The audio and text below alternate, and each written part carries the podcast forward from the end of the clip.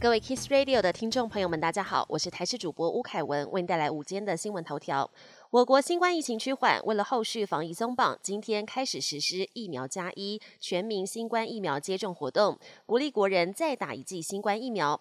不少民众也因为礼券诱因，纷纷出门打疫苗，接种站也久违的出现了排队人潮。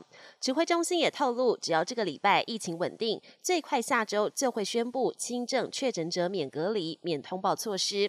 但也有医师点出，接下来的配套很重要，就怕措施给药时机。今天是农历二十四节气当中的惊蛰，代表春天来临。清晨五点左右，苗栗县头屋乡低温五点七度，是本岛平地的最低温。中央气象局表示，今明两天台湾附近水汽较少，受到辐射冷却效应的影响，西半部要留意日夜温差大。另外，气象局表示，十三号将有一道锋面夹着冷空气南下，预估会达到大陆冷气团强度，提醒民众要留意温度的变化。马祖举光乡经传断粮，一处沙滩上更疑似有驻防官兵写下“马房不伙房都没有肉”的几段字样。民众发现之后拍下来抛上网，引发了各界关注。而对此，马房部紧急回应，表示因为海象不佳严航，导致运输出问题。而房区现有肉类均采各岛就地采买，只是货源有限，而且厂商供货不稳，四五日才会肉类供应不足，暂以军用罐头替代。六号将会以空运的方式。运送副食品，满足官兵的需要。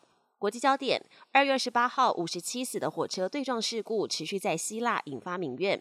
五号有一万两千人聚集在首都雅典，要为罹难者讨公道。街头爆发激烈的警民冲突。铁路工会指控当局对铁路基础设施投资不足，并削减成本，认为这是希腊债务危机的后遗症。希腊总理已经在脸书上致歉，并请求罹难者家属原谅。美国俄亥俄州二月初才有一班货运列车脱轨，车上载运的化学物品爆炸起火，污染环境。当地周六又有一班货运列车也脱轨，而且都是同一家铁路公司的班车，导致二十节车厢翻覆。过程中列车失控蛇行的恐怖瞬间，也被当时路过的汽车驾驶用手机拍下，画面相当惊悚。手机也能成为救命神器。美国佛州一名男子开车发生了意外，连人带车摔进偏远阴暗的河里。幸好他的 iPhone 启动 SOS 紧急服务，通知警方，并提供了事故地点，让他幸运获救。警方也对这项科技啧啧称奇。本节新闻由台视新闻制作，感谢您的收听。更多内容请锁定台视各节新闻与台视新闻 YouTube 频道。